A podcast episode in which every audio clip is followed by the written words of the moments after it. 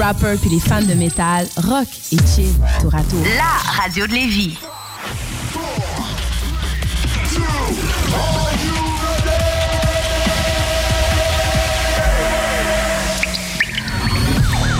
La bulle immobilière.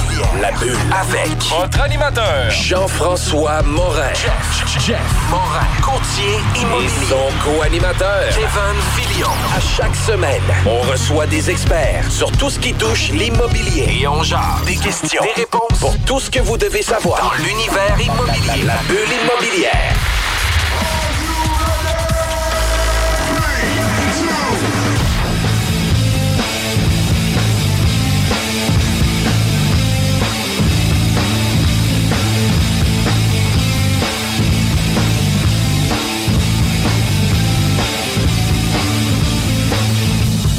Bienvenue à la bulle immobilière. Mon nom c'est Jean-François Morin, courtier immobilier. Salut Kevin. Salut Jeff, en forme? Ça va super bien. Écoute, c'est une entrevue, puis je le sais déjà, c'est une entrevue coup de cœur. Oui. Parce que c'est notre organisme, coup de cœur à notre équipe. Euh, c'est une grande fierté pour moi. On reçoit aujourd'hui Maude, Maude Julien, qui est euh, administratrice Euh, directrice générale, Générale du- infirmière, présidente du conseil d'administration. du Centre de pédiatrie Ouais. sociale de Lévis. Superwoman. Mais, hein, Multitask. Mais hein, puis le Centre de pédiatrie sociale de Lévis, c'est un organisme d'ici à Lévis. C'est un organisme qui euh, donne du soutien aux familles, aux enfants surtout, qui vont euh, être pas démunis, mais d'un milieu vulnérable. C'est un peu ça. Puis notre équipe à nous, on s'est impliqué directement avec le Centre de pédiatrie sociale. On a commencé ça l'an passé avec la Grande Maison Bleue. On partage 1% de notre revenu annuel et même plus à un organisme avec lequel on va euh, chérir pour une période d'un an. Puis je vous, je vous avise maintenant tout de suite que l'année 2021, on poursuit avec le Centre de pédiatrie sociale de Lévis parce que euh, à cause des événements justement de l'année 2020, la pandémie, etc., ben, on trouve qu'on n'a pas réussi à nous faire rayonner en- ensemble euh, de bonne façon. Fait qu'on veut prolonger pour euh, se croiser les doigts puis pouvoir euh, se donner un- une plus grande visibilité pour tout le monde. Parce que c'est des organismes qui méritent d'être connus, c'est des organismes qui doivent être soutenus aussi. Puis, euh, j'aimerais ça, Maude, que tu nous en parles un peu de qu'est-ce qui en est de la mission puis de la vision du Centre de pédiatrie. En fait, euh, la mission, c'est simple. Euh, on n'a pas inventé la pédiatrie sociale à Lévis. Ça existe depuis une trentaine d'années. Euh, ça a vu le jour surtout dans le coin de Montréal. Euh, la pédiatrie sociale s'occupe, tu l'as bien nommé, d'enfants en situation de grande vulnérabilité. Puis, tu sais, par vulnérabilité, on pense tout le temps à pauvreté financière. On, pense que ça, s'arrête là. Euh, mais c'est au-delà de ça. Tous les, les contextes de, de traumatisme que les enfants vivent, les contextes de violence, les contextes d'abus, les contextes de maltraitance, euh, les contextes où est-ce que les parents n'ont pas nécessairement les bons outils pour accompagner leur enfant, les aider à se développer, les aider à grandir. Euh, nous, on va, on va intervenir dans ces milieux de vie-là auprès des enfants, mais également auprès des parents pour leur offrir les outils pour que l'enfant plus tard devienne un adulte accompli qui redonne à sa société puis qui s'implique dans sa société. Euh, on, on a toutes sortes de situations, puis on pense tout le temps que les vies, on, on est épargné par cette vulnérabilité-là. Euh, si on regarde la ville, on se promène dans la ville, c'est quand même beau, c'est propre, ça, ça paraît bien. Euh, on voit des itinérants, mais pas tant. On pense tout le temps que ça appartient à d'autres secteurs ou d'autres grandes villes. Euh, nous, à Lévis, c'est 725 enfants à l'heure actuelle qu'on s'occupe, puis il y en a tout plein qu'on n'est pas capable de rejoindre parce que on manque de ressources ou parce qu'on on n'a pas assez de, de grands volumes. Mais euh, il y a vraiment ces besoins-là. C'est ces contextes-là à côté de chez nous, les portes d'à côté de chez nous, puis on ne le sait juste pas parce que ça paraît pas. Fait que les besoins sont omniprésents à un point tel qu'on est rendu 43 centres de pédiatrie sociale partout au Québec, dans différentes lo- localités, puis il y en a encore qui sont en train de voir le jour. Euh, la pédiatrie sociale, on s'occupe d'enfants en situation de vulnérabilité, puis on travaille avec des équipes de professionnels euh, qui vont apprendre à bien con- connaître ces enfants-là, à bien les comprendre, puis à bien connaître les situations familiales également. Donc, dans nos équipes, c'est des médecins, des, des fois des spécialistes, notamment des pédiatres, des pédopsychiatres, des médecins de famille, il y a des travailleurs sociaux, des infirmières, éducateurs spécialisés, psychoéducateurs. Il y a énormément de professionnels qui vont graviter autour euh, de ces enfants-là, de ces familles-là, pour aller offrir les meilleurs services. Euh, on pense que le système de santé, le système de services sociaux euh, va faire ce bout-là. Malheureusement, les familles avec lesquelles on transige, euh, on travaille, ont souvent des méfiances envers les services offerts par l'État, sont déçus de certains services qu'ils ont reçus dans le passé, puis bon, euh, veulent pas nécessairement retourner. ont peur aussi de si on demande de l'aide, on va se faire dire qu'on n'est pas bon, donc on va se faire signaler, fait qu'on va avoir la DPJ dans notre vie. Donc, souvent, ils ne vont pas aller vers les services. Puis, tu sais, j'aime le dire parce que c'est une, statistique qui est frappante. Euh, il y avait un ministre de la Santé à l'époque qui nommait Dr. Bolduc à l'époque qui disait que 30% des enfants au Québec ne reçoivent pas les services qu'ils devraient recevoir. C'est trois enfants sur dix, c'est immense. Euh, fait qu'il faut accompagner ces gens-là. Fait que nous, on existe, les centres de pédiatrie, pour ce 30% d'enfants-là qu'on veut rejoindre. Euh, que le réseau n'arrive pas à rejoindre pour toutes sortes de raisons. il doit y avoir un trop-plein aussi dans le réseau ben, gouvernemental. cette année, euh, est-ce que la, croyance, mais ce qu'on entend, du moins ce qu'on voit, tu dois le constater sur le terrain, que c'est une année où la demande est plus forte que jamais? C'est une année que, en, fait, pour nous, c'est du jamais vu. Euh, le terrain, le, terrain, le réseau a toujours été surchargé. Il ne faut pas se le cacher. Je pense que ça a été ça, des listes d'attente. On a grandi avec des listes d'attente partout. On veut avoir accès à un service, ben, on se fait dire que ça va, ça va prendre six mois, ça va prendre un an. Euh, je suis obligée de nommer qu'actuellement, il y a des catastrophes qui se passent dans des, chez des gens, chez des familles, dans des, dans des milieux de vie, euh, de par la fermeture de certains services, de par les listes d'attente qui s'allongent aussi. Euh, à chaque fois que j'entends euh, le gouvernement qui dit investir notamment dans des services psychologiques parce qu'on sait que la santé mentale des gens va pas bien actuellement, c'est triste, mais on est content d'entendre qu'il y, a des investissements euh, monétaires dans ces services-là, mais, nous, sur le terrain, ça s'actualise pas. On n'est pas capable, on le voit pas. Fait que, tu sais, un enfant qui est en, euh, à risque suicidaire, parce qu'on en a beaucoup ces temps-ci, de plus en plus jeunes, des enfants de 8 ans qui nous disent qu'ils veulent mourir parce qu'ils trouvent plus leur place, euh, ils trouvent plus leur voie dans ce monde actuel. Euh, la, la, on n'est pas capable de dire, ben, regarde, on va trouver une ressource rapidement qui va s'occuper de toi. On se fait dire en appelant dans les ressources que, hey, Madame Julien, ça va prendre huit mois, mais huit mois, l'enfant, il a le temps de se passer tellement de choses. Ça fait que, il faut se mobiliser différemment. Puis ce qui est une grande catastrophe à l'heure actuelle, dans le contexte de pandémie, c'est qu'on n'a rien d'autre à leur offrir. Tu sais, on a les ressources professionnelles, mais on a toujours travaillé en offrant aux enfants du sport, de la musique, une implication dans un milieu de vie, dans une école, dans une maison des jeunes, dans sais, pour essayer de, les de leur faire oublier la, noirceur dans laquelle ils sont. Mais là, on peut même plus leur dire ça. On peut plus leur dire, hey, va au cinéma avec tes amis. Ça n'existe plus. Donc, ces gens-là sont pris chez eux euh, avec souvent à broyer le, même noir qu'ils broient à longueur de journée, avec pas beaucoup de lueur d'espoir de s'en sortir. Et toujours dans le même contexte familial aussi. Dans le même contexte, qui ben, des fois est néfaste, là, qui des fois est malsain. oui, parce tout que à fait. Tu es encore plus, plus longtemps, plus souvent dans ce contexte-là. Oui, puis tu sais, il faut garder en tête que si les enfants vont pas bien, souvent les parents vont pas bien, tu sais, puis l'enfant va bien évoluer si les parents sont, sont joyeux, sont bien, mais le contexte fait que c'est tellement difficile que l'enfant vit aussi ce que le, contexte familial démontre ou dégage.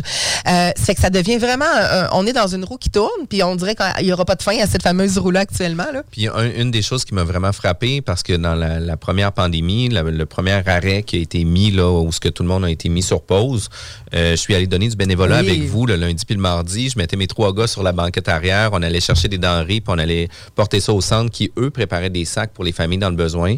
Fait que, tu sais, je trouvais ça vraiment le fun. Mes enfants sont super jeunes. Fait qu'ils comprenaient pas toujours l'implication que ça avait. Mais, tu sais, le fait qu'à tous les jours, on leur disait, écoute, on va aller aider des enfants dans le besoin, ben pour eux, on essaie d'inculquer déjà ces valeurs-là avec mes enfants. Puis un des points importants que tu m'avais mentionné aussi, c'était les points de contact aussi avec les écoles. Parce que les écoles ont été fermées.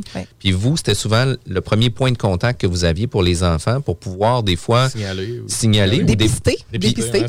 Puis, d'un autre côté, l'école était aussi un, échappatoire pour certains ben enfants. Ils pouvaient sortir de leur milieu euh, vulnérable, de ne pas entendre les, les, les, parents chicaner ou des choses comme ça, d'avoir un bon repas. Puis quand tu me dis ça, moi, ça m'a énormément shaké. Là, puis on doit le vivre encore aujourd'hui parce que là, avec les écoles une fois sur deux, ouvertes, fermées, etc. Bien, on, vit l'impact de tout ça. Puis oui, dans le contexte fort de la pandémie, bon, nous, on est resté ouvert, on a été jugé rapidement un service essentiel, puis merci parce que il fallait assurer une certaine vigilance pour ces enfants-là. Euh, on était en constante euh, discussion avec les gens de la DPJ notamment qui nous disaient Hey, on n'a plus les yeux qu'on avait, on n'a plus les écoles qui sont capables de nous dire qu'ils sont inquiets, on n'a plus les CPE qui peuvent nous dire qu'ils sont inquiets parce qu'ils voient plus les enfants. Euh, on est, on est, on peut plus aller dans les parcs, on n'a plus les policiers qui s'impliquent quand il arrive des situations. ça pour nous ça a été hyper préoccupant puisqu'on a essayé de se renouveler en trouvant des façons d'aller livrer. Puis oui, Jean-François, tu as tellement collaboré avec nous. On allait livrer des panier à domicile, puis on demandait aux parents et aux enfants, sortez dehors on voulait voir les enfants, dans quel état ils sont, comment ils vont, parce qu'on était coupé de tout ça. Puis on a beau eu mettre en place des, euh, des services cliniques avec les médecins en Zoom, parce que ça a été la grosse mode. Euh, souvent, derrière l'écran, on avait un des deux parents, on n'avait pas les deux. On n'avait pas les enfants nécessairement. C'est que ça ne ça nous permettait pas d'avoir une vue d'ensemble. Fait que c'est devenu très préoccupant. Quand l'école est recommencée en septembre, ça nous a rassurés parce qu'on s'est dit, il y a des gens qui vont assumer une vigilance auprès de ces, ces enfants-là. Et là, le contexte de secondaire, on ferme une journée sur deux, euh, emmène des... Euh, en fait, c'est catastrophique de toute façon, c'est écrit partout. Euh, le taux d'échec scolaire actuellement, le taux de euh, où est-ce que les, les jeunes n'ont pas les acquis pour passer au niveau euh, scolaire suivant, euh, ça l'amène à un niveau d'anxiété incroyable parce qu'ils ne réussissent pas. Euh, ils sont isolés chez eux devant un ordinateur à journée longue alors qu'on déplore depuis des années la cyberdépendance. On est encore plus dans cette cyberdépendance-là. Ça n'amène rien de sain et d'équilibré alors qu'un enfant doit se développer différemment que devant un écran, là, normalement. Là. Puis, puis d'un autre côté, là, on, le vit à différents niveaux aussi. On n'est pas enseignant, nous non plus. Fait que, tu sais, on se retrouve avec nos enfants dans notre maison, puis que c'est nous qui qui faisons l'école à nos enfants. puis, puis tu sais, on n'a pas justement ces compétences-là. Puis, tu sais, je n'en discutais avec ma soeur. Ma soeur a dit, moi, je trouve ça dur. Elle dit, moi, elle dit, j'ai pas étudié pour être professeur parce que ça m'intéresse pas. Puis, elle dit, je me retrouve dans. je dois le faire. Puis, je dois le faire parce que, tu sais, c'est pour le bien-être de mon enfant. Mais elle dit, c'est sûr que mon enfant, il n'a pas les meilleures, les meilleures ressources pour lui. Là. Elle dit, c'est pas moi qui. Puis on doit le faire en rattrapage parce qu'il y, y, a tellement d'acquis qui ne sont pas allés chercher. Puis je parlais avec une enseignante récemment qui me disait, tu sais, Maude, on commence à peine à voir de la matière qu'on aurait dû commencer dès septembre parce qu'il y a tout le temps des enfants qui sont absents. Il y en a qui sont en isolement volontaire, il y en a qui sont en attente d'un résultat ah COVID, il y en a qui c'est les parents. Donc, l'enfant ne fréquente pas l'école. Fait que quand on fonctionne avec une classe qui est remplie aux trois quarts ou à moitié, il faut rattraper pour ceux qui sont absents. C'est que, il y, a un impact qui est immense actuellement de, en lien avec la pandémie que personne ne contrôle, bien entendu. Tu sais, c'est arrivé puis euh, personne ne l'a souhaité là, en 2020, là, cette, euh, ce fameux virus-là. Mais euh, l'impact, il est majeur vraiment, surtout sur des familles comme les nôtres. Puis une des choses que je trouve vraiment intéressante du centre, c'est que tous les intervenants sont sous le même toit. Puis on des rencontres, tous les intervenants ensemble. Fait que comme ça, la piste de solution va faire en sorte que le travailleur social, que le docteur, que tout le monde qui va être impliqué auprès de l'enfant va avoir la même ligne de conduite pour arriver avec un résultat futur beaucoup plus performant. Tandis que si on va dans le public, par exemple, ou dans le système gouvernemental, qu'est-ce qui va arriver? C'est que tu vas aller voir un pédiatre qui, lui, va te recommander à quelqu'un d'autre, puis l'autre va lire ton rapport, puis il va dire, ben écoute, suivant les notes de la dernière personne, ben je vais t'orienter vers là, mais il n'y a pas de consensus ensemble. qualitatif, là.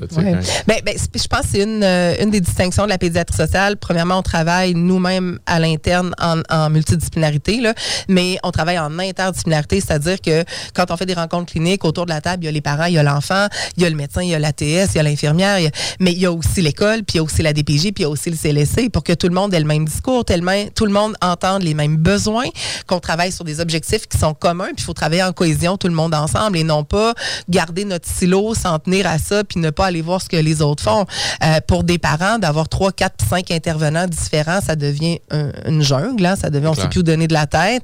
Euh, puis en même temps, chacun travaille un peu à sa façon, fait que le fait de rassembler tout ça ensemble, puis ça donne une, une force et un impact professionnel incroyable parce que chacun a son expertise. Puis quand on les met toutes en commun, ben on est capable d'avancer beaucoup plus vite. Fait que c'est ce qu'on c'est ce qu'on souhaite le plus possible comme travail. Puis c'est ce qui doit faire avancer les, les, résultats beaucoup plus rapidement aussi parce que tout le monde est concerté. Puis des fois, on peut avoir une ligne de pensée qui va nous amener une, certaine piste de solution. Puis à cause des autres intervenants, ben, on va dire, écoute, à cause de ce contexte-là, à cause de l'école, à cause de son milieu familial, à cause de ses amis, ben, on va être obligé de faire ces prendre ces décisions-là pour amener un meilleur pour eux. Fait que ça, c'est vraiment important. Puis moi qui connais un petit peu moins le, service ou le centre, justement, est-ce que c'est surtout une une plateforme puis un environnement ou, que vous fournissez à tous ces intervenants-là ou mettons ça va être vous qui allez être le chef d'orchestre qui allez un peu piloter le dossier pour l'enfant puis qui allez un... Ben, en fait le chef d'orchestre c'est l'enfant on part de l'enfant et des besoins de l'enfant.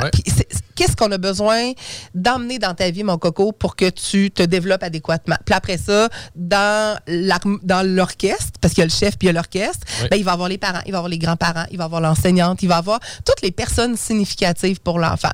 Puis des fois, vient des gens qui sont là par obligation. On va nommer la DPJ, par exemple. Euh, où est-ce qu'on va, on va asseoir cette personne-là aussi, puis on va arrimer notre offre de service, mais tout le temps avec un, focus sur l'enfant, puis dans le meilleur intérêt de l'enfant. Fait que c'est sûr que des fois, ça nous amène à devoir euh, mettre de l'eau dans notre vin parce que nous, on a une façon de faire, un autre établissement va avoir une autre façon de faire. Mais si on travaille tout le monde dans le meilleur intérêt de l'enfant, on peut pas arriver à une, réponse qui va être négative. Là. On peut juste continuer d'évoluer, ben effectivement. Mais le besoin est vraiment, euh, il découle vraiment du besoin de l'enfant. Puis au niveau du centre, ça fait quand même plusieurs années. Vous êtes établi à Lévis, vous êtes... Euh, ça fait, euh, on va entamer notre 11e année bientôt. Ça fait, oui, ça va vite. ça va vraiment vite. oui. Puis euh, le centre de pédiatrie sociale aussi a eu une certaine certification.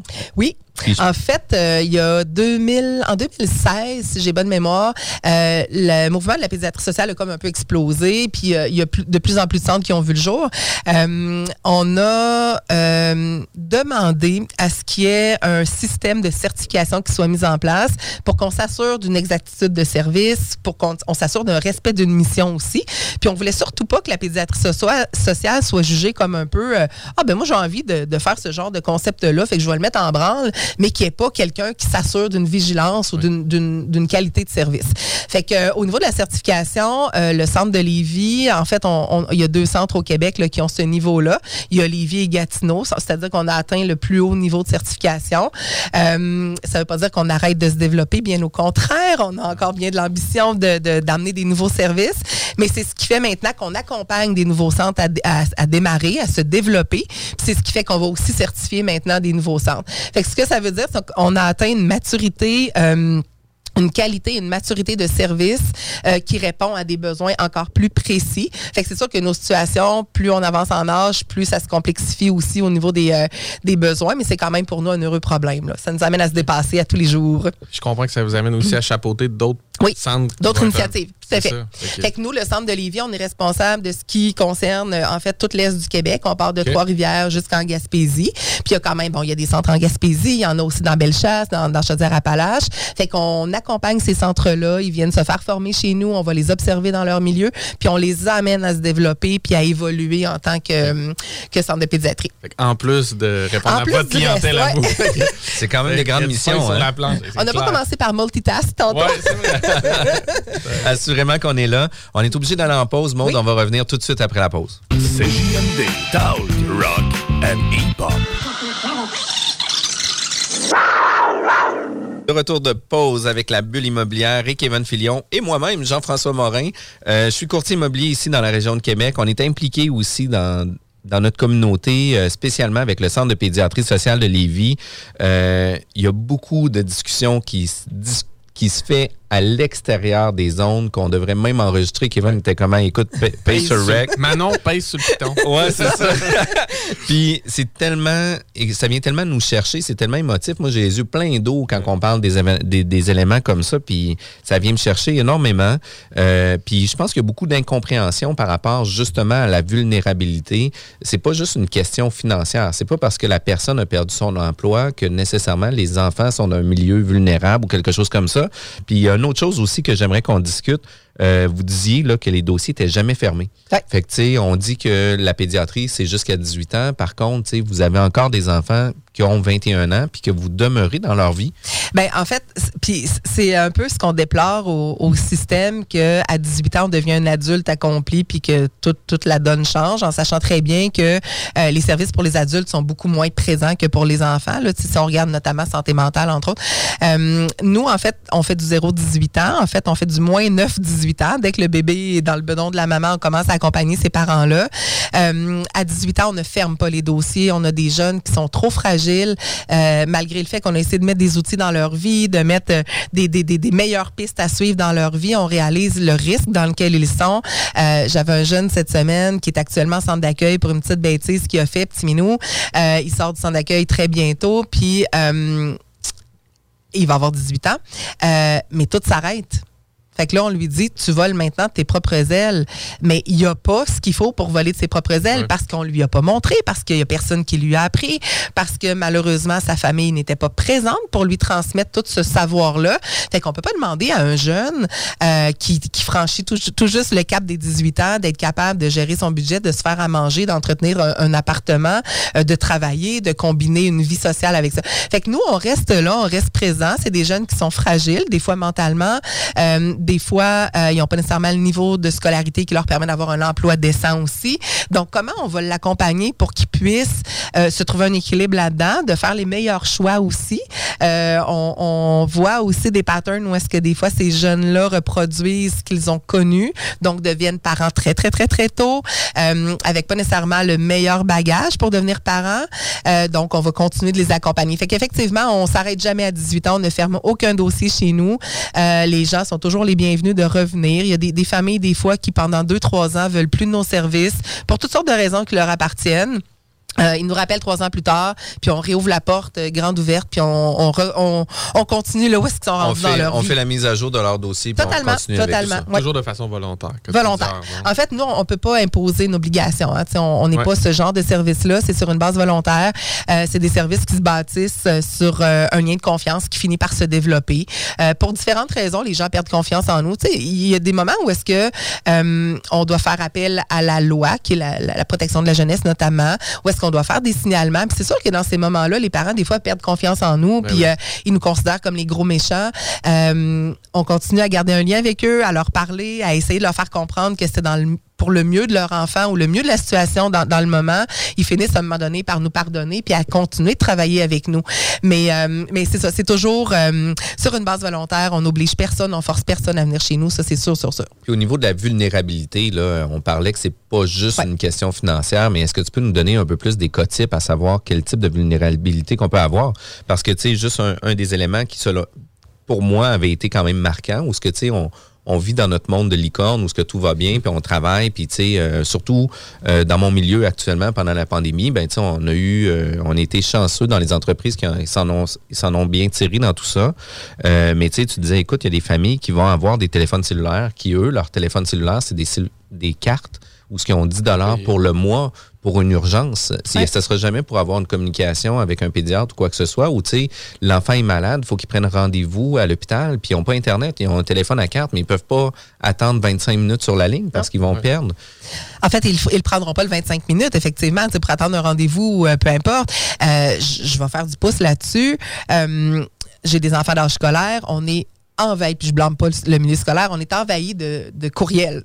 De documents à remplir, de questionnaires à remplir. Ils n'ont pas Internet à la maison. Mes parents me disent, je suis obligée d'aller dans la cour du McDo, me connecter sur le Wi-Fi du McDo pour aller répondre à l'enseignant. Fait que c'est là qu'on est avec certaines familles. Fait que c'est sûr que par la vulnérabilité, oui, on fait allusion beaucoup à l'aspect financier parce que ça en fait partie, puis c'est ce qu'on connaît. Par contre, il y a euh, tout ce qui est isolement social. Tu sais, des gens qui n'ont pas de réseau, qui sont seuls ici à Lévis, qui n'ont pas de connaissances, euh, qui n'ont pas de ressources, qui n'ont pas d'emploi. Ça fait partie d'une vulnérabilité. Quand tu es isolé chez vous, tu peux pas continuer d'évoluer puis de faire évoluer ton enfant. Euh, il y a aussi l'aspect, ce qu'on appelle santé mentale fragile. Ça fait partie d'une vulnérabilité. Un parent qui est pris avec des problématiques de santé mentale, euh, peu importe lequel, euh, quelle problématique c'est, euh, ça peut avoir un impact négatif sur le développement d'un enfant. Fait que ça, ça fait aussi partie d'un élément de vulnérabilité. On a euh, de plus en plus sur la, rive sud, puis il y avait un article récemment justement dans, le journal de Lévis là-dessus. Euh, la multiethnicité, on a des, des, des gens qui arrivent de partout, des ethnies de partout, euh, qui arrivent des fois pour la première fois en plein hiver. Ils ont pas de vêtements. Ils ont, tu sais, j'avais une famille euh, qui arrivait d'un pays d'Afrique, puis euh, on leur donne rendez-vous en plein mois de février. Le petit coco qui a deux ans arrive en culotte courte avec un petit t-shirt. La maman a une tuque la tête, l'enfant n'a pas, pas de bottes d'hiver, sont en sandales avec des bas dans, mais ils ne connaissent pas l'hiver, puis ils ne savent pas que ça prend des vêtements d'hiver. Ils se sont fait là. dire que ça serait froid. Oui. Mais jamais autant. Jamais. Mais non. non. on peut pas mesurer. ce- va faire, va faire 10-12 dans leur tête. C'est ça. Non, le froid qu'ils ont connu chez eux, ça. là, ça n'a rien à voir avec nos hivers. Fait que euh, ça, ça fait partie aussi de la vulnérabilité. On a de plus en plus aussi de, de familles immigrantes sans papier. hein. Euh, Les gens immigrent, les gens viennent, ils ont des statuts très précaires, des fois des statuts d'étudiants, des fois des visas de travail, des fois non. Euh, on a des enfants qui euh, n'ont pas de carte d'assurance maladie compte tenu du statut des parents. Euh, Il y a des articles actuellement qui circulent aussi dans les médias comme quoi tout enfant au Québec devrait, devrait avoir accès à l'aide de à l'assurance maladie. Euh, mais nous, on en voit beaucoup qui n'ont pas de carte d'assurance maladie, qu'on appelle sans papier, c'est quand même un gros mot, mais euh, où est-ce qu'on doit quand même assurer ou assumer un certain suivi de ces enfants-là. Euh, donc, la vulnérabilité, elle prend vraiment différentes formes. Ce n'est pas, faut pas juste l'attribuer à la, réalité financière, qui effectivement a été très touchée par le contexte de pandémie. C'est nos familles qui étaient déjà vulnérables. Je vous donne un exemple. Tu sais, quand un petit emploi précaire dans une épicerie, par exemple, euh, où est-ce que ton salaire te permet tout juste de vivre, de payer tes, choses de base, euh, puis que le contexte de pandémie arrive, où est-ce que euh, les écoles ferment, le parent doit rester à la maison pour s'occuper de son enfant, ça devient difficile d'être capable de combiner tout ça.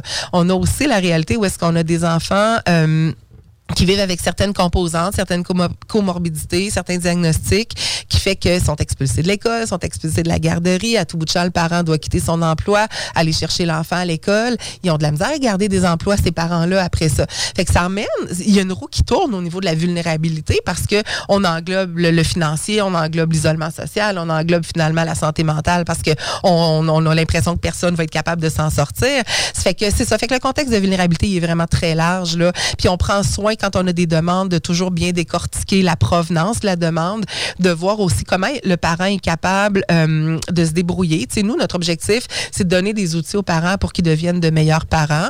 Euh, c'est que des fois, ils vont faire des petits bouts chez nous, ces gens-là, euh, d'un an, deux ans, trois ans, quatre ans, puis ils réalisent qu'ils sont, qui sont quand même confortables ou qu'ils se sont débrouillés, puis ils nous le disent d'eux-mêmes, hey, je pense que je vais laisser la place à quelqu'un d'autre. Puis on leur dit, écoute, la porte sera toujours ouverte si tu as besoin, reviens nous voir. Mais ça fait partie là, de, de, du modèle qu'on a mis en place. C'est quand même. Euh, moi, ça me shake ben, ces sujets-là. ça me fait penser tantôt, tu, dis l'enfant est un peu chef d'orchestre, mais ce que je comprends que tu dis, finalement, c'est surtout les parents que vous accompagnez dans les deux. On fait beaucoup de travail avec les parents, avec euh, parce qu'on n'a pas le choix. Le parent est la personne responsable, responsable de son enfant. Mais il y a énormément de travail. le travail qui se fait auprès des enfants, c'est le médecin qui va poser le diagnostic, c'est le médecin qui va donner ou non une médication appropriée. C'est l'art thérapeute qui va traiter un enfant qui est en ce qu'on appelle nous des traumas complexes. Un trauma complexe peut être euh, l'enfant a été victime d'un abus quelconque, euh, ça le ça l'empêche de se développer. Il y a de plus en plus d'études qui démontrent montre que euh, chez un enfant, quand on amène des éléments traumatiques, euh, les enfants arrêtent même de grandir. Physiquement. Ah, physiquement, là. Ça, ça, maintenant, on est capable de le, de le quantifier. Il y a plein d'études qui sont faites maintenant là-dessus.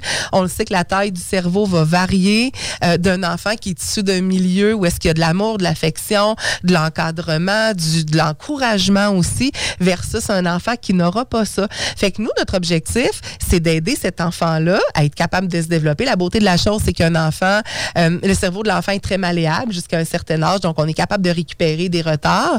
Puis on est capable aussi dire aux parents, maintenant, il faut vous donner les outils. Tu sais, la petite tape dans le dos, il y en a besoin. le, petit, euh, bravo mon grand, je suis fier de toi, il y en a besoin. Puis moi, ça, ça, à chaque fois que je questionne des enfants, puis que les enfants me disent, ah, mais tu sais, mon père m'a jamais dit qu'il m'aimait ou ma mère m'a jamais félicité, ça me brise en mille ben morceaux parce qu'on connaît l'impact après ça sur, sur le développement de cet enfant-là. Ça fait que. Hum, puis avec le contexte de pandémie, là, les besoins du centre ont changé considérablement aussi là, parce que ça l'a explosé en fait. Euh, bon, tu sais, je pense que ce qui se passe dans le, le système aussi, les, les, les listes d'attente qui grandissent, les retards à avoir, euh, avoir des rendez-vous aussi, euh, ça fait que ça nous a amené une plus grande clientèle, mais aussi beaucoup plus de personnes sont devenues vulnérables. Euh, actuellement, chez nos enfants, énormément de problématiques d'anxiété, de santé mentale.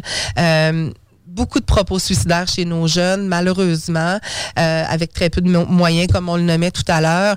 Euh, des, des familles, hier, j'avais un courriel d'une maman qui me disait, tu peux-tu m'aider pour Noël avec la nourriture? Maude, j'ai perdu mon emploi. Un autre, euh, bon, le, conjoint a eu telle autre affaire.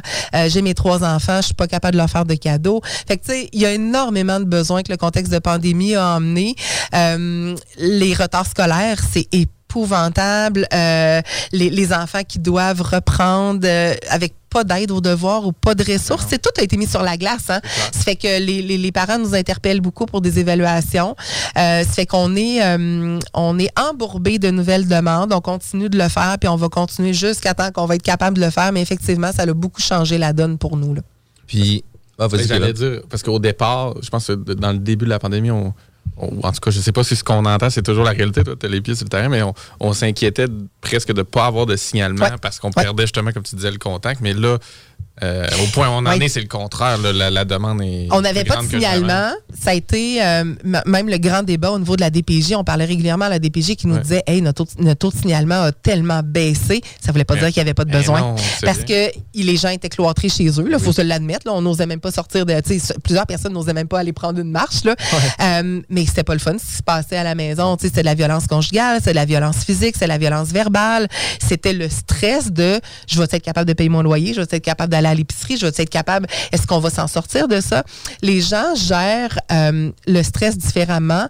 Des gens vont se. Tu sais, jusqu'encore récemment, j'ai parlé à des gens qui me disaient Moi, je vais plus à l'épicerie, j'ai trop peur. Puis là, tu te dis, Ben, un peu, là, on est plusieurs mois plus tard, on a quand même des données, on sait Ouais. qu'on porte le masque et tout. Mais il y a des gens qui se laissent envahir par le stress parce que personne ne le gère de la même façon. Puis ça va devenir tellement néfaste et nuisible que ça va emmener un climat de, de- de- de crainte et de terreur à la maison. Puis on en rapidement. La, la- la patience des gens, j'ai l'impression qu'elle a atteint sa limite. Et ça, c'est dangereux Ben pour oui. des enfants. Je suis une maman, j'ai quatre cocos à la maison. Puis moi aussi, des fois, ma soupape est pleine un peu. Je la Ouais. gère. Mais il y a des gens qui n'ont pas la possibilité de la gérer, cette soupape-là. Puis c'est là, puis on le dit à nos parents, hey, va juste dehors, va sur ton balcon, ferme ta porte patio, puis reste seul dehors. Ouais. Essaie d'évacuer le trop-plein pour pas que ça se répercute chez l'enfant. Ah, c'est clair. Puis, tu sais, euh, justement, comment que les gens vont vivre puis vont passer au travers des événements comme ça, euh, va changer de, chaque, de tous et chacun. Puis, tu sais, euh, pour Oui. plusieurs, vont avoir des cicatrices quand même assez profondes de ça. D'autres qui vont être plus. euh, puis, tu sais, on fait partie des chanceux, nous, en étant euh, toujours actifs, en ayant l'occasion de pouvoir rencontrer des clients, toujours en suivant les normes Oui. sanitaires. Mais n'en demeure pas moins que j'ai l'occasion de pouvoir une de voir une équipe de travail au-delà d'un écran, au-delà de voir avoir un contact physique sans, sans contact, bien entendu, mais avec des gens, mais Présence. ça l'aide beaucoup pour la santé mentale aussi là, d'être avoir ces contextes-là. Puis euh, une des choses qui amène un, un- un certain sujet par rapport à ça, c'était euh, aussi le centre a des besoins. On va en parler par la suite euh, au niveau financier euh, sur euh, le prochain segment. Euh, par contre, tu disais aussi que l'impact philanthropique peut aussi également aider beaucoup les organismes, dont le centre de pédiatrie aussi. Là. Ben oui, en fait, la philanthropie au Québec, c'est de plus en plus à la mode. C'est un mot qu'on entend de plus en plus. Il y en a encore qui ont de la misère à, le, à bien le définir. hein. C'est quoi concrètement la philanthropie? Puis quand on, on se fait aborder de façon philanthropique, tout le monde pense que ah, c'est donner de l'argent. Puis Ouais. on se fait un dire, non. milliardaire Ouais, qui, genre, le- ben- qui verse ça sur un compte. Puis c'est intéressant ce que tu dis parce que longtemps, quand on parlait de philanthropie, on allait voir les mêmes personnes qui sont les grands vite, donateurs ouais. qu'on connaît, les grandes familles au Québec qu'on connaît puis dont les noms sortent tout le temps. Euh, pour nous, la philanthropie, c'était ça. C'est pour Mm-hmm. le commun des mortels. Finalement, la philanthropie, c'est pas ça. C'est euh, de s'impliquer de redonner, de s'investir dans une communauté, dans une cause, dans une fondation, dans quelque chose qui fait du sens pour nous. hein. C'est ça aussi. Il faut, faut y aller avec, euh, avec ce qui nous passionne.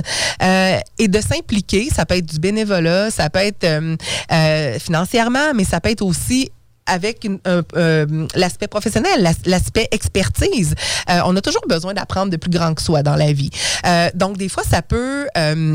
il y a un organisme à Québec qui s'appelle Bénévole d'expertise où est-ce qu'ils vont faire? Ils vont aller chercher euh, des professionnels qui ont le goût de redonner. Un comptable, lui, qui a développé, par exemple, une, une façon d'aller euh, euh, faire tes états financiers qui va être révolutionnaire puis qui va t'aider ou faire comprendre à des gens que donner, ça peut être aussi bénéfique. Euh, ben, il va le mettre en place dans un établissement ou dans, une, dans une- un organisme. Donc, ça, ça va devenir aidant. Euh, la personne qui est spécialisée en ressources humaines, pour l'organisme, c'est difficile d'avoir quelqu'un en ressources humaines. Ben, on va aller chercher son expertise pour après ça être capable de l'appliquer. Euh, il y a aussi l'implication bénévole. Puis, tu sais, on en parlait, Jean-François, votre équipe, toi, ton équipe, vous êtes vraiment impliqués. C'est drôle parce que j'entendais une pub à la radio euh, la semaine dernière qui disait que euh, c'est maintenant prouvé que l'implication bénévole fait augmenter l'indice de bonheur chez les gens. Je pense qu'on a tous besoin d'augmenter notre indice Oui. de bonheur actuellement. Euh, puis toutes les organisations ont besoin de, de- de bénévoles. De bénévoles. Euh, puis ça fait du bien. Tu l'as expérimenté. Ça fait du bien de dire je prends de mon temps et je redonne à des gens qui en ont besoin, peu importe la façon de le faire. Mais c'est gratifiant. On a l'impression de faire une différence. On a l'impression de faire avancer les choses différemment. Et puis, euh, moi, je crois à l'indice de bonheur encore plus quand on, connaît ces aspects-là. Puis, on sait aussi que au niveau de la philanthropie, euh, pour les, les grandes organisations, puis même les plus petites, euh, il y a des statistiques qui sont sorties récemment où est-ce qu'une grande organisation va investir environ 1% de sa masse salariale au niveau philanthropique, soit en redonnant une cause. Euh, on le sait aussi qu'habituellement, la durée, on est, on est rendu à deux ans, Jean-François, avec nous, et, on vous en remercie euh, chaleureusement. Euh, il y a des statistiques qui disent que les grandes entreprises vont s'investir sur des périodes de six ans. Hein, on, adhère à une cause, on implique nos employés, on les fait travailler, on les fait adhérer et adopter cette cause-là. ça va se transmettre par, des fois, c'est puis on le voit, là, du team building, où est-ce qu'on va faire une activité, où est-ce qu'on va pouvoir redonner à une organisation euh, la fameuse journée jeans du vendredi, où est-ce que cette journée-là, tout le monde met des sous dans un, un pot, puis après ça, on redonne cet argent-là à quelqu'un. Euh, ça peut être aussi une équipe, on l'a vécu avec des grandes entreprises ici à Lévis, où est-ce qu'ils nous appelaient, ils nous disaient, on a 25 bénévoles qui s'en viennent chez vous, avez-vous à faire laver vos vitres, à faire faire du grand ménage? Ces gens-là travaillent ensemble, se côtoient dans un autre contexte qui est le contexte du travail habituel, euh, apprennent à se découvrir autrement. Puis souvent, ça va donner le, le, goût à, à ces ces employés-là de dire hey, finalement, c'est pas si pire que ça, l'implication bénévole. Je suis capable de le faire en dehors de. Le faire personnellement, oui, en dehors personnellement, effectivement. Parce que, comme tu dis, là, dans, dans cette optique-là, l'engagement est plus au niveau du temps que de la ressource financière. Tu, sais, tu dis ils donnent 1% de leur masse salariale, mais au final, peut-être aussi qu'ils ont mobilisé leur l'argent puis que ça va découler sur plein d'autres implications. Mais ça emmène d'autres choses après. C'est ça. qui est intéressant. Puis il y a beaucoup de gens qui disent hey, je sais même pas comment on fait pour s'impliquer bénévolement. C'est qui j'appelle? C'est comment je fais? Fait que ça leur fait découvrir ça. Souvent, ça part hein, d'un président, d'un directeur qui dit Moi, j'ai envie d'emmener ça dans mon équipe. Euh, j'ai envie de le pousser plus loin. Puis ça fait ses, ça fait son, ses petits euh, bouts de chemin. Il y a eu des générations où est-ce qu'on les gens s'impliquaient beaucoup, beaucoup financièrement. Il y a eu un petit creux avec les, générations euh, qu'on vient de traverser. Par contre, les jeunes, on le voit, ils ont une volonté de s'impliquer davantage. Nos jeunes à l'école hein, vont beaucoup s'impliquer aussi. Puis c'est important de leur retransmettre cet aspect-là. Parce que souvent, ce qu'on dit aussi, c'est qu'il y a tellement de causes. Il y a tellement, de gens aidés que des fois, c'est ça, c'est comme si on ne sait presque pas où tirer. Fait que des fois, que par le contexte de travail, on soit amené vers une ben, cause initiée, la connaître, ben, c'est comme si on, on prend la chance d'adhérer. Ouais, exactement. C'est une des choses qui, pour moi, était euh, très importante dans notre choix de l'organisme. Euh, c'était aussi que l'argent soit redonné euh, aux personnes pour lesquelles on pote. Là. Parce que, tu sais, euh, par exemple, avec euh, le Movember, ben, tu sais, l'argent va-tu nécessairement à 100 à la cause? Il y a beaucoup, beaucoup d'argent. Il y a des charges administratives cachées des fois, puis, tu sais, il faut, faut, les questionner. Puis, tu sais, on s'en était parlé, chez nous, on est capable, on, a euh, une banque de 350 bénévoles. On a un gros support de bénévolat, ce qui nous permet de refiler une grosse partie de la charge administrative aux bénévoles. Fait que pour, pour nous, c'est hyper précieux, mais ce que ça nous permet, c'est de, de confirmer à quelqu'un qui nous donne un de lui dire, ben dans ton dollar, là, moi, je te confirme a 92 sous qui s'en viennent en service direct aux enfants. Le, 8 sous restant, on est obligé, bon, il faut payer nos locaux comme tout le monde, puis notre ben électricité comme tout le monde, mais le reste, on est capable de te, de te confirmer que ce montant-là, ça s'en va aux enfants. Fait que ça, ça fait du sens aussi. Tu sais, on, a grandi dans les générations où est-ce que euh, ils sollicitaient par la télévision nos dons pour aller nourrir une poule ou un, quelqu'un, tu sais, dans un pays d'Afrique. Mais on a ces mêmes besoins-là chez nous. Puis quand on le donnait à cet organisme-là qui s'en allait ailleurs, on n'était pas convaincu que notre 20 dollars qu'on avait donné s'en allait réellement là parce qu'on voyait la pub à la télé puis on se disait, bah, c'est paye cette pub-là quelque part, tu sais. Fait que c'est aussi ça qu'il faut analyser. Fait que c'est super important de, de, regarder cette charge administrative-là. Là. Écoute, Maude, euh, on en ferait encore, on le dit, on en ferait vraiment, vraiment toujours plus longtemps. Par contre, on est obligé d'aller en pause. On revient dans 3 minutes, 2 minutes, 7 secondes. 96 L'alternative radio.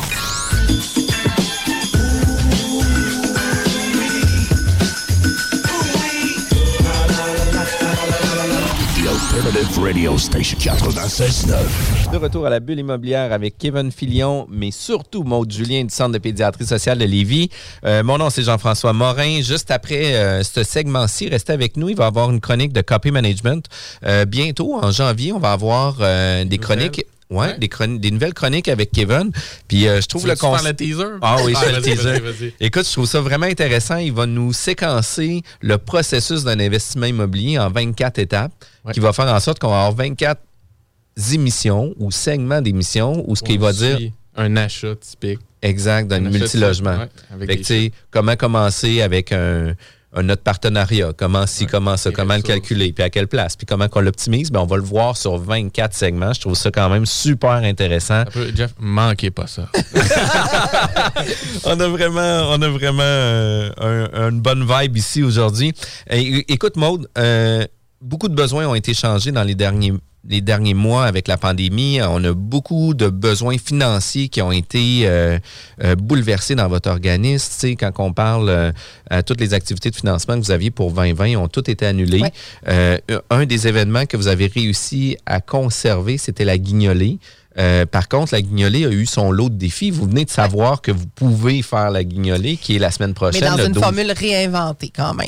Euh, je pense que c'est important de comprendre que la pédiatrie sociale, on, appartient, on, est, on est des OSBL, organismes de charité. On n'appartient pas à l'État. Par contre, on a une portion du financement qui provient du gouvernement maintenant, depuis 2015. C'était pas le cas avant. Euh, on a environ 30% de nos budgets qui proviennent du gouvernement. C'est un projet pilote qui, pour l'instant, est en vigueur jusqu'en 2022. Voyons voir ce qui se passera après. Euh, le 60% restant, il faut aller chercher. Il faut aller chercher dans la communauté, il faut aller chercher à même les entreprises, à même la, population. Euh, ça fait 11 ans, ça va faire 11 ans qu'on existe. On a quand même été hyper proactive et créative. Je parle au féminin parce qu'on est une gang de filles là, qui pensons à ça. on n'a pas d'hommes euh, malheureusement avec nous pour cette portion-là. Mais on a toujours su créer des événements ou des des, soirées bénéfices qui nous permettaient de se garder la tête hors de l'eau, de développer, de continuer d'offrir les services à encore plus de monde. Euh, le contexte actuel, euh, en fait, qui est arrivé au mois de mars, fin d'année financière pour bien des gens au 31 mars. Euh, 1er avril, on recommence une nouvelle année avec une panoplie d'événements bénéfices déjà, euh, déjà orchestrés, déjà planifiés, qu'on a malheureusement dû annuler. Donc, cette année, c'est 60% du budget qu'on n'a pas. ça représente 350-400 000, ce qui est énorme dans une organisation comme la nôtre. Euh, on a essayé de se réinventer, comme un peu tout le monde, avec du virtuel, avec des encans virtuels, avec euh, euh, des campagnes de dons par texto, des campagnes de, toutes sortes d'affaires. Jean-François, avec ton équipe, vous deviez être, tu devais être président d'honneur de notre soirée bénéfice du mois d'avril qu'on a dû annuler. On a habituellement une grosse soirée dégustation de gin à l'automne qu'on a dû annuler également. Puis par, cette, par ces annulations-là, certains partenaires sont demeurés, mais d'autres, malheureusement, ont eu la vie dure, notamment tous les restaurateurs. Si on parle de soirée bénéfice, c'est 15 restaurateurs différents qui venaient offrir gratuitement des bouchées. Si on parle de la soirée gin, c'était 8 euh, traiteurs qui arrivaient avec des bouchées. Euh, en fait, ce qui est demeuré, euh, puis heureusement, c'est tous nos partenaires microbrasseries, distilleries, où est-ce que ça va très bien au Québec, ce, ce créneau-là. on est bien heureux de Hein, on fait des belles découvertes. Euh, fait qu'eux ont quand même eu la générosité de, continuer de nous appuyer en nous offrant bon, des, euh, des, des, produits à découvrir, ce qui fait qu'on a été capable de lancer un deuxième encamp qui est l'encamp de Noël qui est en vigueur actuellement jusqu'au 13 décembre. Euh, je le disais à la blague hier dans un petit post. S'il y en a qui n'ont pas le goût de se retrouver dans la folie des centres d'achat, allez visiter notre site Internet. Il y a vraiment des lots fabuleux à aller, à aller chercher à travers cet encamp-là. il y en a pour tous les goûts, en fait, pour les cadeaux de Noël. Ce qui nous amène également où est-ce qu'on est actuellement dans la période de la guignolée du docteur Julien partout au Québec, euh, qui est du 1er décembre au 15 janvier à chaque année. La guignolée, dans sa formule qu'on l'a toujours connue, on en était à notre 11e cette année, euh, on a toujours euh, regroupé un 300-350 bénévoles pour aller faire de la collecte au coin des rues. la grosse fin de semaine la guignolée, qui est la semaine prochaine, le 12 décembre. On le faisait sur deux jours, le samedi, le dimanche. Cette année, on n'a pas le droit, on n'a pas le permis pour être au coin des rues, ce qui fait qu'on s'est inspiré des clinique de dépistage COVID en s'installant un chapiteau dans la cour du, des Galeries Chagnon où est-ce qu'on va convoquer les gens, convier les gens à venir nous rencontrer puis à faire un don de leur voiture. On s'est fait fabriquer euh, des, euh, des, des, des, genres de paniers un peu avec une extension, un manche assez long pour être capable de se rendre à la voiture, pour que les gens puissent euh, mettre les sous dedans. ils peuvent aussi payer avec un, un petit truc Interact Square là, dans le fond où est-ce que c'est sans contact, ils vont juste approcher leur carte de crédit, carte de guichet de cette machine-là qui va être aussi au bout d'une perche. Euh, on a, en échange, on leur remet bon, du café, des beignes, euh, des chips, du chocolat. On s'est fait donner plein de trucs par certains partenaires qu'on va donner en échange des dons. C'est sûr qu'on déprogramme ce que les gens sont habitués euh, normalement. tu sais, habituellement, on était à toutes les intersections, fait qu'on n'avait pas le choix de se faire arrêter. Puis les gens étaient très généreux, puis nous donnaient, nous donnaient quand même des sous. ça fait que là, on fait des publicités à cet effet-là pour vraiment demander aux gens de faire un détour par le centre d'achat, par les galeries Chagnon pour venir nous faire leurs dons. Parce qu'on est obligé de se mobiliser. Là. Ça ne sera pas parce qu'on on était à Charny, par exemple, qu'on était en mesure de ré- collecter les dons. Là. Maintenant, il va Il faut falloir se déplacer. se déplacer. Ouais. Ça, ça, c'est un, un- un petit défi supplémentaire, hein, parce qu'effectivement, tu le nommes bien, si tu étais à Charny, tu sortais faire des courses, assurément, tu étais intercepté à la, à la lumière, fait Ouais. que tu sortais tes sous puis tu les donnais. Là, vous Mais- avez un point qui est là. on a, un- on a seulement un point. La ville a été euh, d'un support incroyable en nous disant, euh, Maud, on- vous êtes les seuls à qui on autorise euh, quoi que ce soit depuis le mois de mars dernier. Euh, Il y a des mesures qu'on va respecter, les mesures de la santé publique, bien sûr. On a la collaboration des Galeries Chagnon aussi là-dedans. Il y a même des commerçants des Galeries Chagnon qui ont décidé de donner euh, des rabais aux donateurs, euh, aux gens qui vont venir nous faire un don. Donc, euh, en échange d'un don, on va leur remettre euh, un coupon qui va donner un rabais dans un commerce en particulier. Fait que ça, on a cette belle collaboration-là. Par contre, on a vraiment besoin de la population pour venir nous soutenir, euh, oui. nous soutenir là-dedans. On est aussi limité, hein, c'est euh, maximum 25 personnes au même endroit. Donc, même si on est à l'extérieur, ça fait qu'on va essayer de faire euh, le plus efficace et le plus, euh, le plus fonctionnel possible. Mais il faut, faut garder en tête que c'est vraiment un don euh, sans contact, là, très sécuritaire. De toute façon, tu Euh, nous promets que c'est beaucoup plus le fun qu'une visite dans un centre de dépistage. tout à fait. Je- moi, le- on n'a pas de baguette qu'on va mettre Non, dans le nez. Il n'y a pas de petit pot dans lequel on va cracher non plus. Un petit café On au lieu du. Q-tip. Wow. C'est un très bon point, Kevin. J'y avais pas pensé, euh, mais ça va être très agréable. Ben oui, Euh, Il y a aussi tout le temps la façon de donner en ligne, là, euh, via les, les plateformes très sécurisées en ligne, est-ce qu'il y a un reçu de charité qui a été mis automatiquement. Il faut visiter notre site internet là, qui est pédiatresociallevy.com. Vous aurez accès par le fait même à l'encan euh, de Noël. Euh, Il y a aussi des, euh, des entreprises ou même des personnes qui cette année ont décidé de faire des collectes personnelles euh, en donnant un petit défi. Par exemple, moi, je me donne le défi qu'on ramasse 2000 dollars, fait qu'ils partageaient cette initiative-là à leur réseau. Euh, on, on est capable de faire monter notre thermomètre de dons avec ce genre d'initiative-là. Il y a des gens qui croient en ce qu'on fait. Donc, c'est hyper précieux. Euh, si vous visitez le site Internet, vous allez avoir accès à toutes ces informations-là là, pour les campagnes de, de sollicitation cette année les, les activités qui sont actives aussi. Puis, Ouais. pour faire du pouce aussi sur euh, les volumes qui sont donnés, l'argent qui est donné, les, les donateurs qui sont présents avec vous, euh, les gens qui ont une ouverture aussi pour euh, mettre de l'avant aussi des activités de financement. Ouais. Puis, on, on est toujours dépendant de ça. Puis, c'est difficile de toujours avoir. euh, les, les- des gens toujours impliqués, puis de faire en sorte qu'on puisse avoir euh, ces sommes-là, puis qu'on ait une implication de ces gens-là. Puis, tu sais, euh, nous, on connaissait pas nécessairement la philanthropie. On a commencé l'année passée, puis on a découvert la philanthropie de plusieurs façons.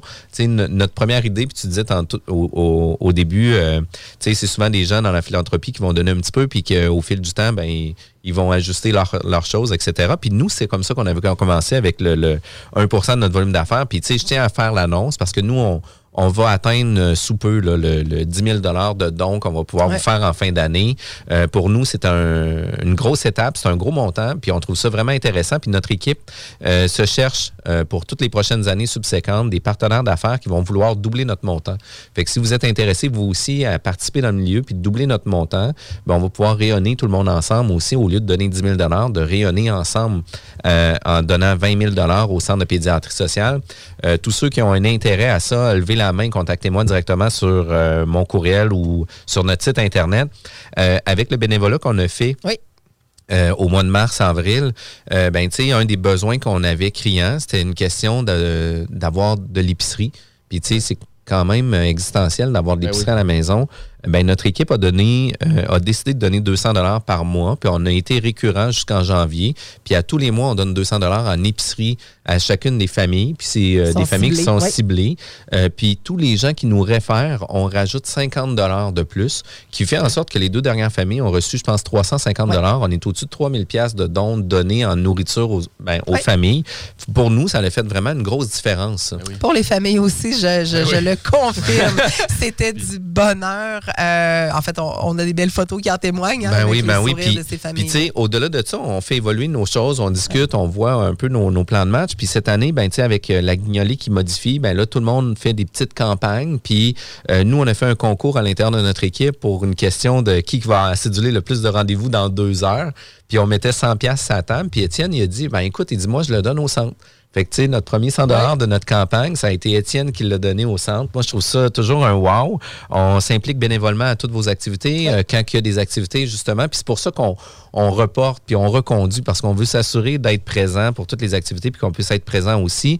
Euh, une des, des activités qu'on a fait pour le centre aussi, c'était euh, pendant l'Halloween, j'ai envoyé un flyers à tout mon quartier. Puis euh, j'ai envoyé un flyers comme de quoi on va mettre un bac à porte de chez nous, puis on va récolter des jouets pour les enfants.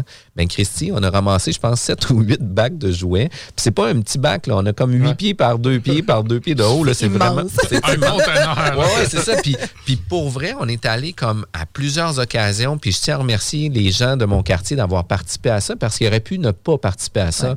Puis tu sais, on a eu un PlayStation, on a eu un jeu de karaoké, on a eu des gens qui sont venus porter des bonbons avec l'Halloween, etc. Fait que, tu sais, euh, je trouve ça vraiment, vraiment, vraiment cool qu'est-ce qu'on a fait aussi. Puis dans l'encan virtuel, ben, on a cherché, nous aussi, à se réinventer pour pouvoir donner avec ça. Ben, j'ai une de mes voisines qui était une de mes clientes, qui est une artiste peintre, puis je trouvais ses toiles vraiment extraordinaires. Puis j'ai dit, écoute, ça te tenterait-tu de pouvoir participer avec nous? Elle dit, ben oui, elle dit, c'est sûr, j'embarque avec ça. Elle dit, je vais vous donner une toile. Puis une semaine après, elle me recontacte pour me dire écoute, elle dit mon, mon père, c'est un peintre reconnu, puis il va remettre lui aussi une toile pour l'organisme. J'ai trouvé ça vraiment deux cool. Toiles. Ouais. Ah, deux toiles, excuse-moi.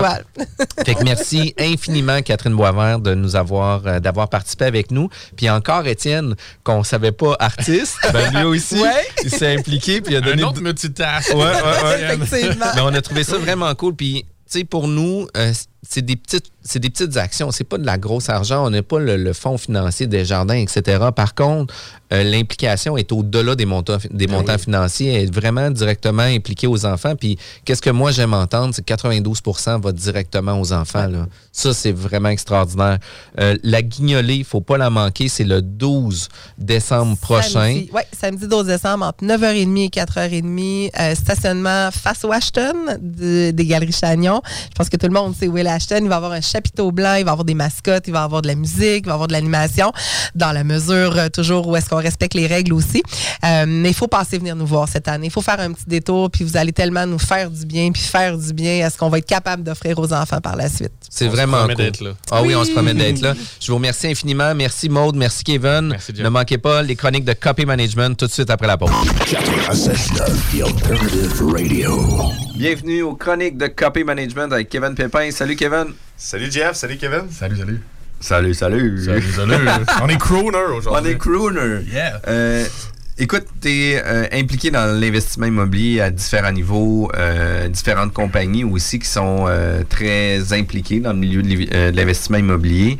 une des choses que tu parles beaucoup, c'est de toujours s'entourer des meilleurs mentors puis de continuer à vouloir peaufiner nos connaissances puis de continuer à lire des des ouvrages ou quoi que ce soit pour nous aider à, approfondir euh, nos connaissances.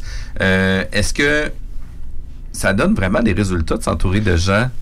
Incroyable, incroyable. Euh, dès le début de la, création de la, société Copy Management, on a fondé différents comités stratégiques alentour de chacune des divisions. Et vraiment, une rencontre de trois heures. On fait en fait à chaque trimestre une rencontre avec chacun des comités stratégiques.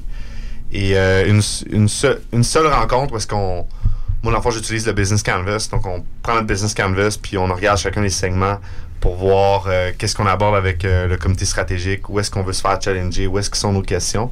C'est pas des gens qui sont dans tes opérations. Non, exactement ça. C'est vraiment des moments pour travailler sur la business et non travailler dans business. Ouais.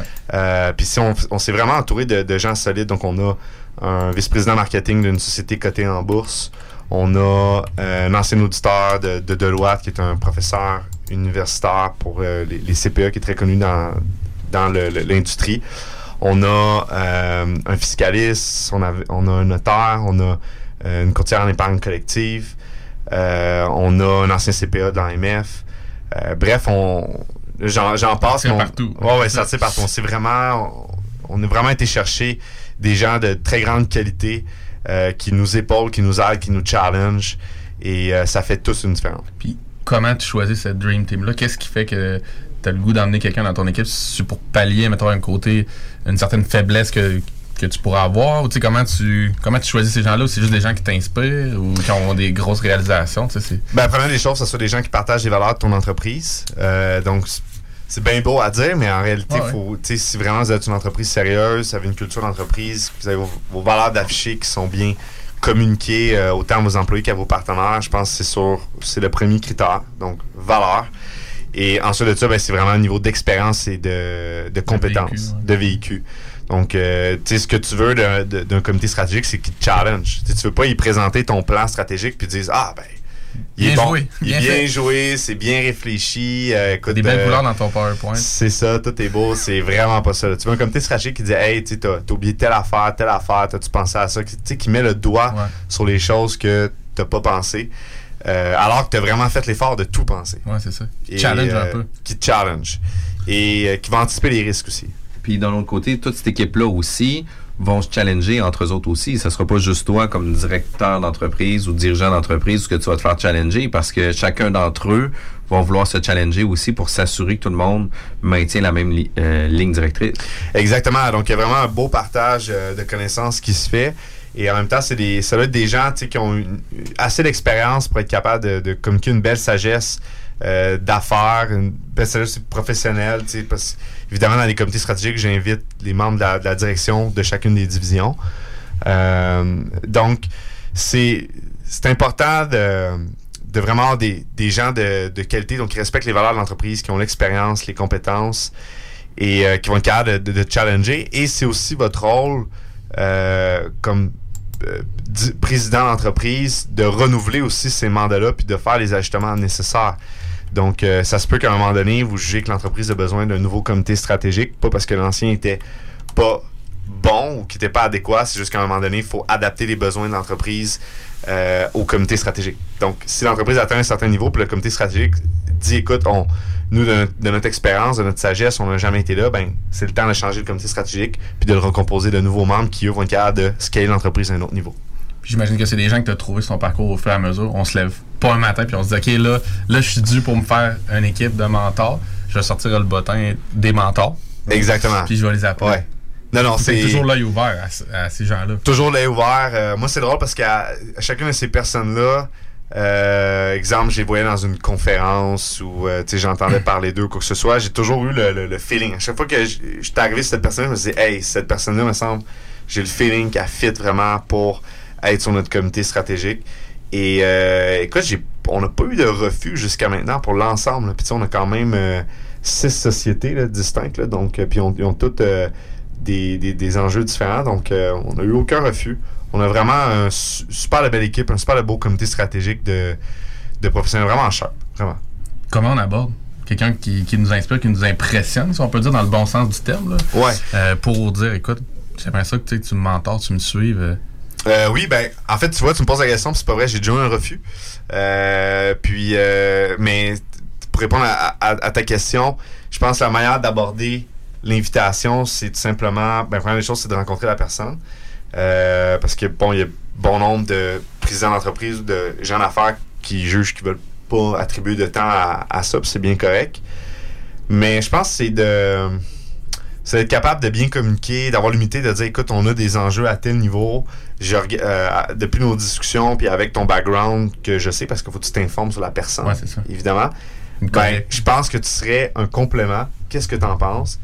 Et évidemment, si c'est la bonne personne, on va avoir certaines euh, éthiques professionnelles à dire ben oui, je pense que je suis la bonne personne pour t'aider ou non, je ne pense pas que je suis la bonne personne. Mais c'est vraiment, je pense, pour répondre cl- clairement à ta question, c'est d'évaluer le, le- le champ d'expertise de la personne, son expérience professionnelle, puis de regarder aussi ton entreprise, où est-ce qu'elle est en ce moment, puis est-ce que c'est vraiment de ce type de personne-là que vous avez besoin. Puis ça, prendre le temps de la, la connaître avant. Pas commencer avec la question. euh, Oui, exactement. Prendre le temps de la connaître. Donc, euh, c'est facile de juste rencontrer quelqu'un et de dire Hey, euh, viens-t'en, je t'invite sur mon comité stratégique. Malgré je l'ai déjà fait. Je l'ai déjà fait sur un coup de feeling. J'avais vu quelqu'un dans un euh, sur un panel et euh, juste à l'écouter parler, j'étais comme Wow, il me semble qu'il y a, il y a quelque chose. Puis quelques jours après. pour le one-liner comme Ouais, je- quelques jours après, j'ai dit, j'ai carrément appelé la personne, euh, vraiment cold call, là, puis j'ai dit, écoute, mon nom, notre société, puis on est rendu là, je t'ai vu à telle place, j'ai vraiment trippé ce que- sur ce que tu as fait, c'est out of nowhere, mais j'aimerais ça t'inviter au comité stratégique avant qu'on formalise ça, est-ce qu'on peut se rencontrer pour être sûr qu'on a un fit. Simple et clair. Simple, éclair, direct, pas de temps à perdre. Et euh, ça a fini que cette personne aujourd'hui a vraiment un, impact important. Puis toute recommandation est vraiment prise au sérieux à chaque fois. OK. c'est quoi le, les sujets maintenant que tu vas aborder avec euh, ces gens-là? Est-ce que ça va toujours être dans les opérations même de chacune des Jamais. divisions? C'est Non. très large? Le but du comité stratégique, c'est de parler vraiment de la stratégie de l'entreprise et non des opérations de l'entreprise. OK? Ok. Ça, c'est vraiment important de, de le distinguer. Quand on travaille la stratégie de l'entreprise, on travaille vraiment son modèle d'affaires.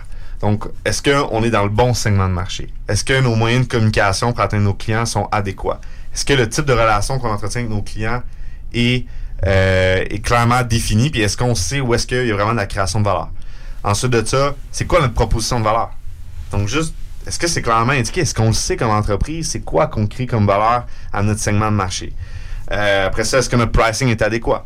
Euh, est-ce que notre infrastructure de coût est adéquate? Est-ce qu'on est compétitif par rapport à l'industrie? C'est quoi nos activités clés, nos ressources clés, nos partenaires clés? Donc, pour ceux qui ont reconnu le Business Canvas, donc moi, c'est vraiment mon, mon gabarit, c'est mon point de base, mon point de référence lorsque je réfléchis stratégie d'entreprise. C'est d'un point de vue Business Canvas, est-ce que on est adéquat par rapport à l'industrie et de te faire challenger sur chacun de ces segments-là? L'alternative radio. CJMD, là où les rappers puis les fans de métal rock et chill tour à tour. La radio de Lévis. Depuis 1966, les rôtisseries fusées vous régalent avec le meilleur poulet qui soit. Bien implanté à Lévis, vos deux succursales fusées vous offrent un service rapide et de qualité, que ce soit en livraison, en take-out ou en salle à manger. Jetez